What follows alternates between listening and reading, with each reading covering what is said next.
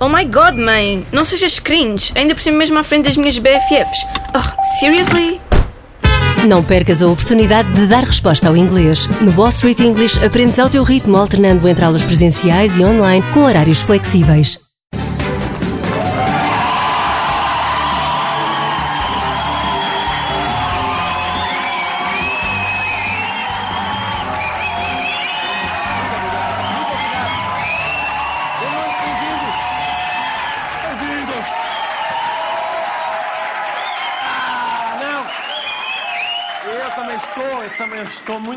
Muito por vos ver também. Malucos! Boa noite, bem-vindos, meus amigos. Não se falou de outra coisa esta semana, não foi? Um navio da Marinha tinha uma missão para cumprir, mas metade da tripulação disse que não havia condições e a embarcação não saiu do cais. Lembram-se? Lembram-se, não sei se lembram de quando éramos um país de navegadores. E agora somos um país de navegadores. Parece que o navio tinha vários problemas de manutenção. Portanto, aquilo foi. Vamos para a batalha! Não, que acendeu aqui uma luzinha no tablier. Tem, não dá. Não podemos ir. Desculpe, desculpa, Almirante, mas eu com o óleo aceso não vou. Quer dizer. Os nossos marinheiros sofriam com o cabo das tormentas e agora sofrem com o cabo da bateria. É uma. Epá, sinceramente, não é? É tão. É deprimente, pá. Era outros tempos, era uma coisa com outra dignidade.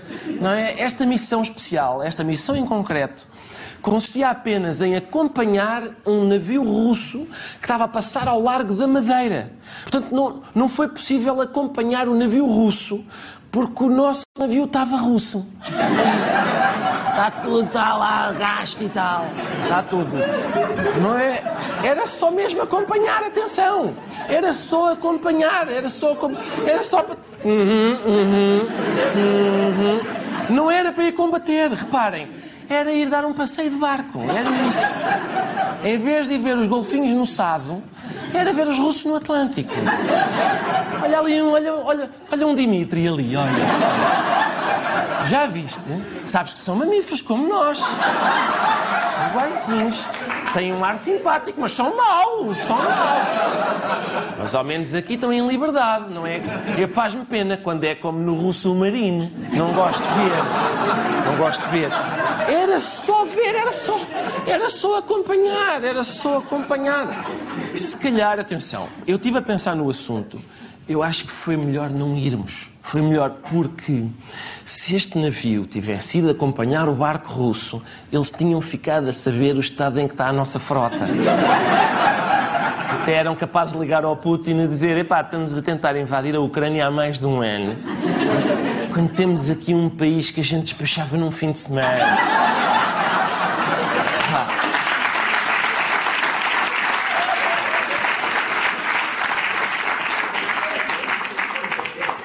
Senhor Presidente, ouve lá Vladimir, tu não fazes ideia do estado em que eles têm os barcos. Ou então, ou então, melhor ainda, como o nosso barco não foi, os russos estão a passar ao largo da Madeira, não veem ninguém e pensaram, mas como é que eles nos estão a ver? Como? Se gay, como é que eles nos estão a ver? Se gay? Isto deve ser um sistema avançadíssimo, se gay?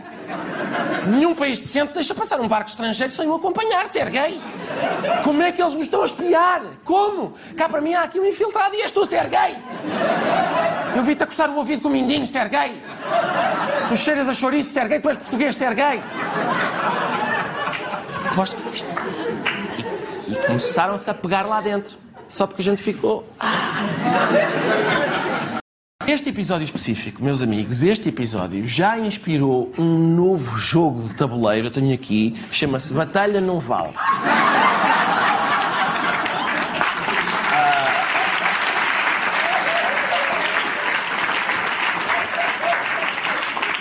Atenção, é giríssimo, o jogo é giríssimo. Eu incentivo, deixa-me ver se eu descubro como é que se abre, mas é ótimo, é ótimo. Eu incentivo todos a comprarem. É muito parecido com a Batalha Naval, só que é ligeiramente diferente. Portanto, no lado russo, eles têm os barcos aqui, nós não temos nada. Nada. Só há barcos do lado deles, não é? Só, só do lado deles é que há. Portanto, do lado português, a gente não tem como disparar. Do lado russo, do lado russo, eles não têm onde acertar. Portanto,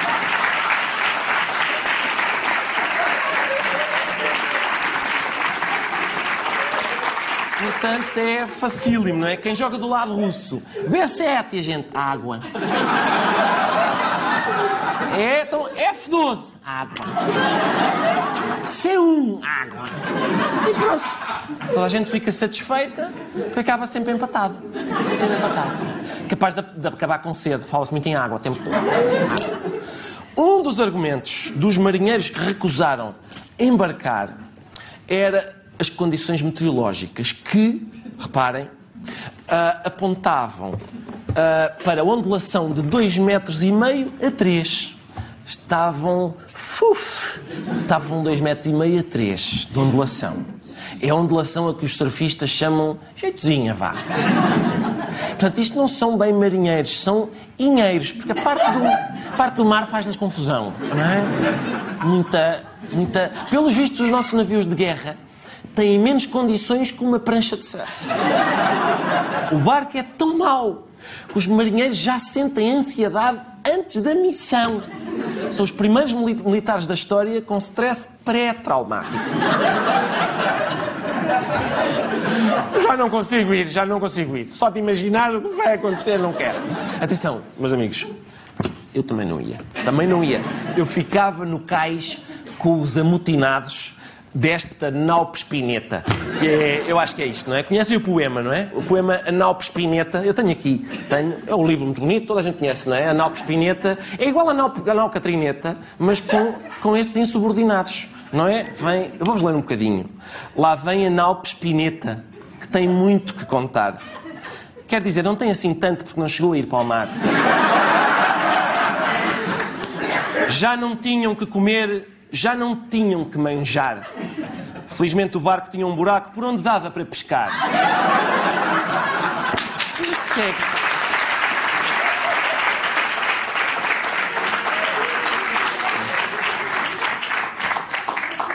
Depois o poema segue, é um poema muito bonito, eu recomendo a todos, na, na Pineta. Vejam a sério. Uh, só para verem o azar com que nós estamos. Quando pediram ao Presidente da República para comentar este caso, em que os militares acharam perigoso entrar num barco para ir em missão, o nosso presidente, o nosso comandante supremo das Forças Armadas, estava na praia do Medão Grande. Meu Deus, eu não. A sério estava mesmo, parece que fomos nós que inventámos. Não, não. Na praia do Medão Grande estava ele. Eu não queria acreditar. Pior que isto, só se estivesse na praia do Totó de Borradinho ao meu comandante. Porque esta canoa não serve nem para o meu filho brincar na banheira. Não sei se existe essa praia, mas era a única hipótese de ser pior do que a praia do Medão Grande.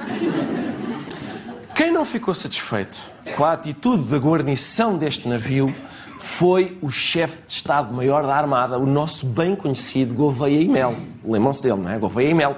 Como a missão era vigiar os russos, não correu bem. Se fosse ir vacinar os russos, é... isso era outra história. Até tínhamos ido a nada, com as seringas na boca. Na cá que eu quero, era logo. Assim foi, não deu, não deu. Além disso, além disso, Gouveia e Melo ficou muito irritado por estarem a ser feitas revelações públicas sobre o estado do material da nossa Marinha. Vão lá perguntar aos Estados Unidos como é que está o estado detalhado de cada navio, de cada aeronave, a ver se eles vos dizem. E já agora também não se importam de perguntar à Rússia, para nós sabermos. Pode ser que eles nos digam claramente qual é o estado detalhado dos navios deles, dos equipamentos deles, de quantas munições têm e das capacidades que têm. Portanto, é preciso não ser ingênuo nestas coisas. Nós temos responsabilidades para com a informação. A informação não é para andar a correr em WhatsApps. Isto como é óbvio. Como é óbvio. Atenção, meus amigos, nisto ele tem toda a razão, como é evidente, não é? Então são informações sensíveis, era, era mesmo do que Portugal precisava, que viesse um maluco qualquer, o responsável pela Marinha, a revelar quantos navios é que nós temos, em que estado é que se encontram, onde é que estão neste momento. A Marinha tem 33 navios. De acordo com o relato que o meu sistema de manutenção me disse, hoje, à tarde, eu tenho 15 navios em prontidão de 48 horas. Ou seja, eu posso disponibilizar 15 navios para missões em prontidão de 48 horas. E mais 5, eh, desculpe, mais 3 em prontidão de 5 dias. 15 navios prontos em 48 horas, mais 3 navios em 5 dias. Destes, estão 6 fora neste momento em missão. Neste momento tenho navios a operar que vão do Golfo da Guiné, em São Tomé e Príncipe, até ao Báltico. Ora bem, portanto, vamos lá ver. Tem onde apontar? Tem onde apontar? É? Então tome nota. Nós temos 34 barcos, hein? temos 34. Uh, eu posso lhe ter 15 prontos já na terça-feira. Terça-feira tenho 15 prontos para atacar e tenho mais 5, não, minto, 3, atenção, corrija, 3 no fim de semana. Portanto, quem nos quiser atacar é ou amanhã à vontade, é? ou terça com 16 navios que é para ter superioridade numérica, não é?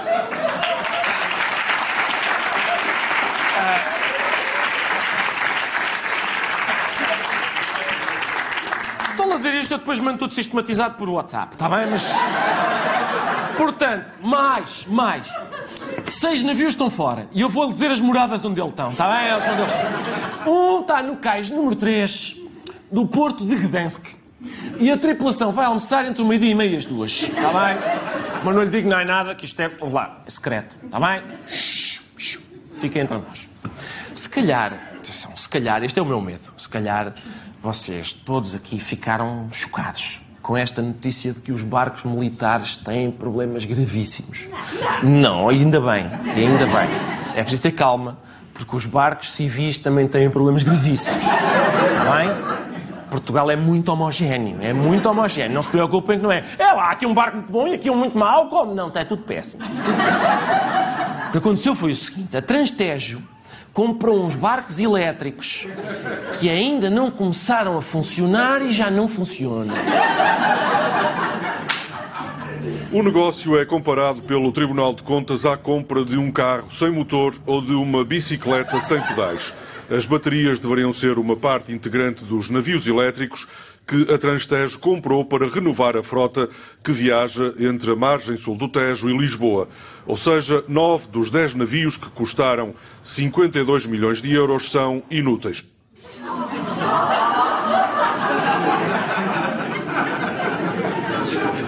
Vamos lá ver. Vamos lá ver. Também as pessoas começam logo. Pá, como é que é possível? Não funcionam. Está bem, por um lado não funcionam. Por outro, também não poluem. Atenção. Barcos ecológicos, modernos, modernos. Meus amigos, o Tejo vai ficar transparente. transparente. Ninguém está a contabilizar isso, não é? São barcos que não chegam atrasados, não é? Porque não chegam. Ah, nunca vão cheios. Atenção, há sempre lugar sentado. Eu, eu pessoalmente, eu gostava de ver estas faturas, para ver se diz lá, barcos elétricos. Porque quando se compra um barco elétrico sem bateria, não é elétrico. É uma jangada. Portanto, a Transtejo comprou 10 jangadas por 52 milhões de euros. E agora precisa de baterias que custam 16 milhões de euros. Eu sugiro que comprem 20 remos e um bombo. Às 7 da manhã, está lá o senhor da Transteja em tronco nu. Pam, pam, pam. Pam, pam. E os passageiros remam. Da Trafaria até Belém.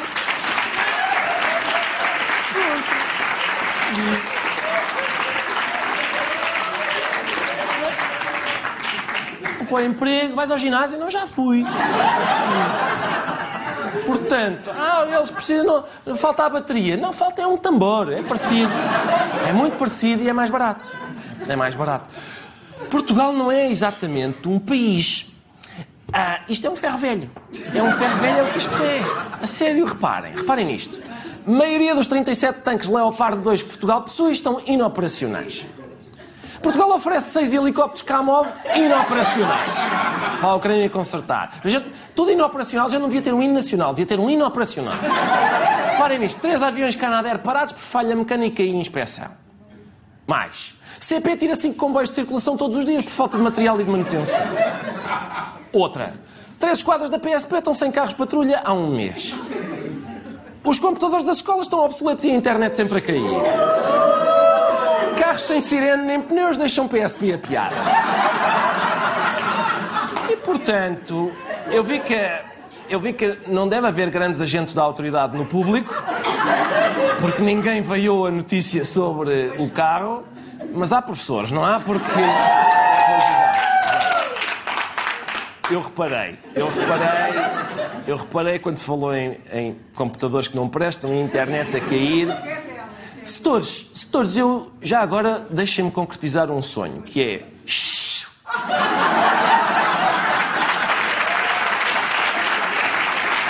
Eu sabia. Pois é.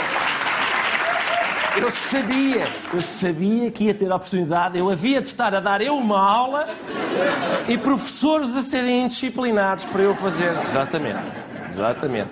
De olho em você. Ou seja, meus amigos, portanto, diz-se que Portugal, disse muitas vezes, não sei o quê, Portugal precisa de uma revisão constitucional. Portugal precisa de ir à revisão, só.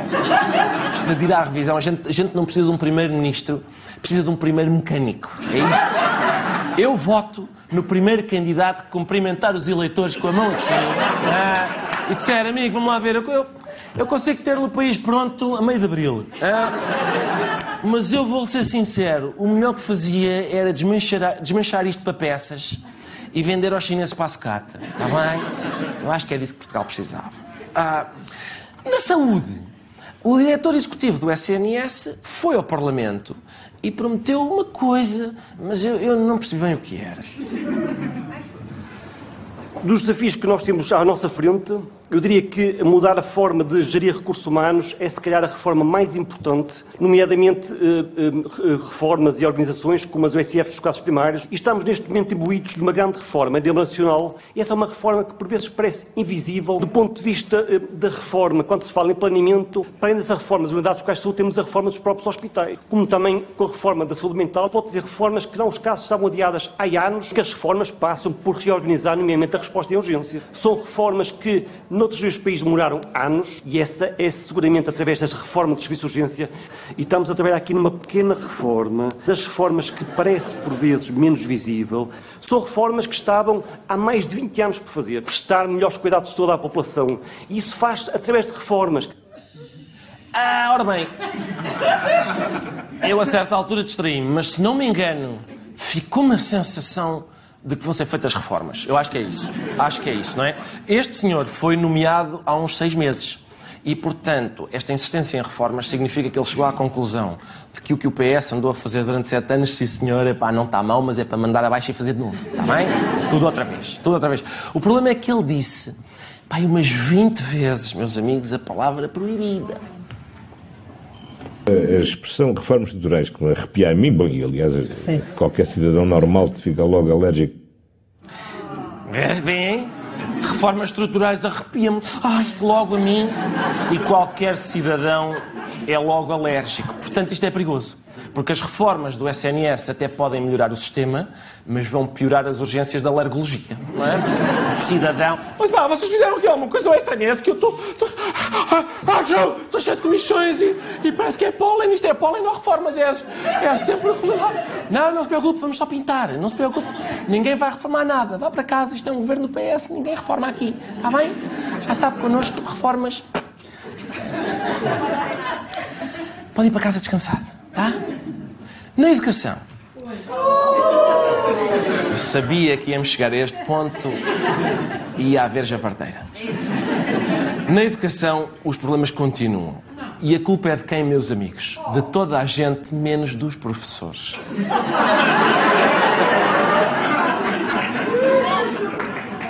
Ah, exatamente. Pronto, e acho que é isto.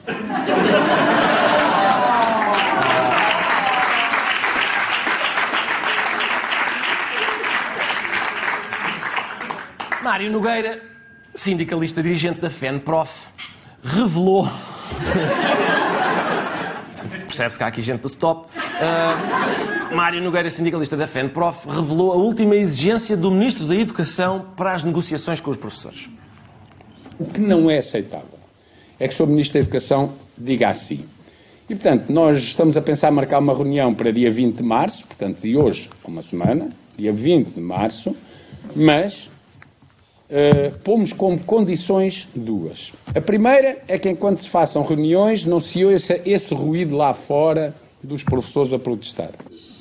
Bem, portanto. É pá, podemos reunir desde que não estejam a fazer barulheira lá fora. Está bem? Não é uma negociação, é uma negociação. Negociação, é diferente. Apesar de tudo, é diferente. Este barulho lá fora, não. Que é para depois o Mário Nogueira dizer: Ó, oh, Sr. Ministro, olha que os professores estão muito insatisfeitos. E o Ministro, é esquisito, porque eu não ouço nada. Por acaso é incrível, estão centenas de pessoas lá fora, não se ouve um pio. Atenção, não se ouve protesto nenhum. Sei lá se não vieram todos aqui para a porta do Ministério para me apoiar até. Portanto, nesta mesma conferência de imprensa, Mário Nogueira deu a entender o que acha da capacidade intelectual. É, tem a ver com a maneira como ele explica as coisas. Ele deu a entender o que acha da capacidade intelectual do Ministro da Educação. O Ministério da Educação esteve nessa negociação com uma cenoura na mão e um serrote na outra. Trazer os professores acorrentados aos serviços mínimos. A carreira dos professores hoje, e isto a colega Filomena tem andado com ele, está, está assim. O Sr. Ministro quer pôr na boca dos professores uma fita, é, não é uma fita cor-de-rosa, não era esta, e acorrentam os professores a serviços mínimos de tal ordem que não os deixam ir a consultas. Não, é uma fita destas e, e portanto, uh, e o que é que tinha a cenoura? Não é? É o que o Sr. Ministro quer pôr, é precisamente. Eu agora não vou fazer aqui a nenhum dos meus colegas, por respeito, óbvio. Não é? Porque estás pôr a cenoura. É, e tu, e tu, e tu, e nós, e, e nós cá estaremos.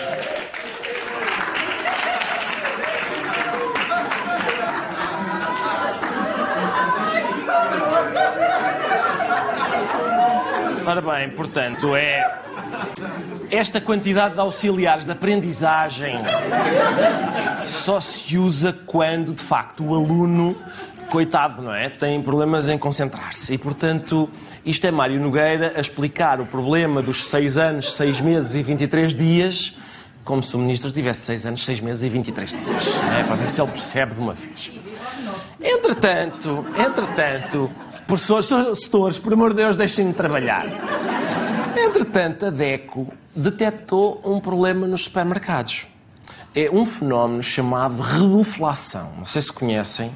É, diz assim, produtos mais caros, mas com menos quantidade. Estão a ver? É, diz ali, algumas marcas reduziram a quantidade de produto nas embalagens, mas o preço não baixou. Em alguns casos até subiu. Portanto, são embalagens que reduzem. Entre essas embalagens estavam, por exemplo, a planta, o Nesquik também, Uh, e, portanto, nós já tínhamos o problema da inflação, não é? E agora este da reduflação.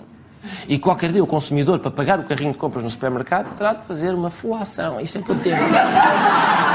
Isso é que eu temo, isso é que eu temo, que é pior.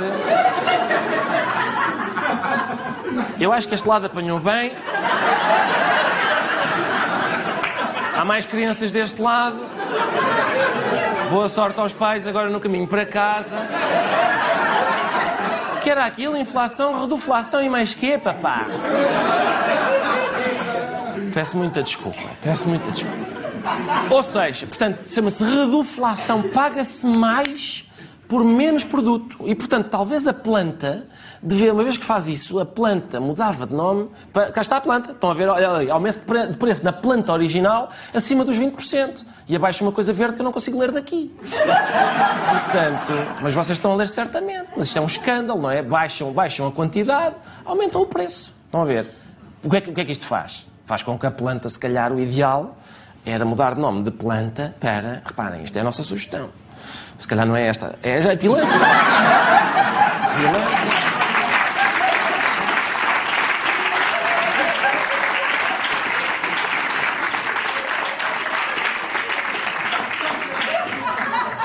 Reparem no.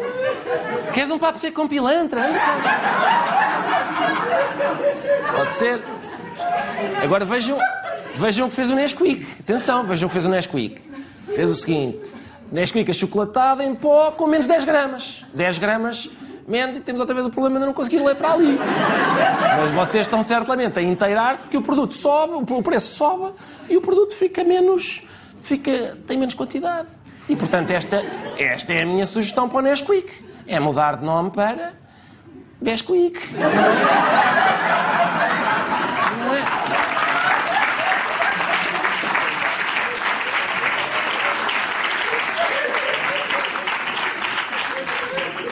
Subtil referenciazinha, subtil referenciazinha ao Espírito Santo, que assim as pessoas ficam com uma ideia mais precisa do que vai acontecer ao seu dinheiro quando compram isto, não é? Então, é uma espécie de, reparem, é uma espécie de assalto. É uma espécie de assalto. É um assaltinho, vá, é um assaltinho. É, aquela, é uma coisa de tal forma, agora intensa, que aquela pistola que eles têm no supermercado, é? para, ler o, estão a ver? para ler os produtos, reparem, eles vão passar a apontar à nossa cabeça. Não sei se consegue. Será que consegue? Eu queria que conseguisse. Parece um sniper, não é? é... Ah, lá está. Não, isto é uma aldrabice, porque não vem daqui. Estão a ver? Não, é vem, vem, olha aí. Vejam como eu consigo controlar isto. Olha para isto, olha para isto. E agora vou pousar.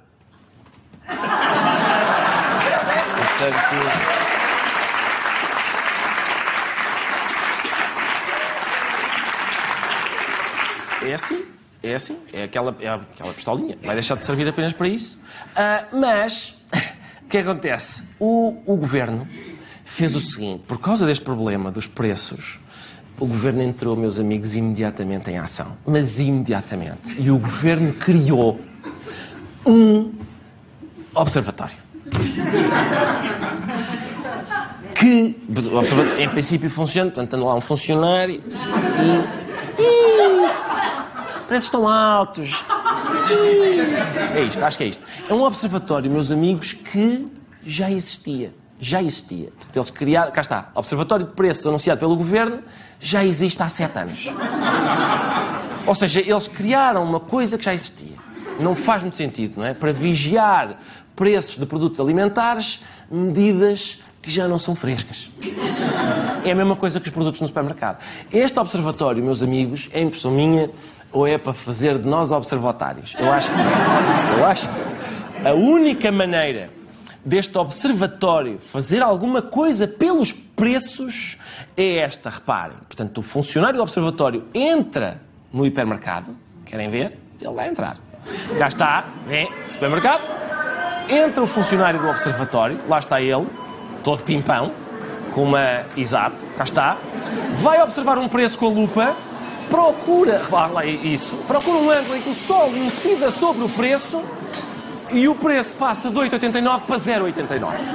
É a única hipótese. É a única hipótese é esta. É andarem lá com a lupa a queimar. É a única hipótese. Fica a sugestão. É tudo por hoje. Muito obrigado por terem vindo. Oh my god, mãe! Não sejas cringe, ainda por cima mesmo à frente das minhas BFFs. Oh, seriously? Não percas a oportunidade de dar resposta ao inglês. No Wall Street English aprendes ao teu ritmo alternando entre aulas presenciais e online com horários flexíveis.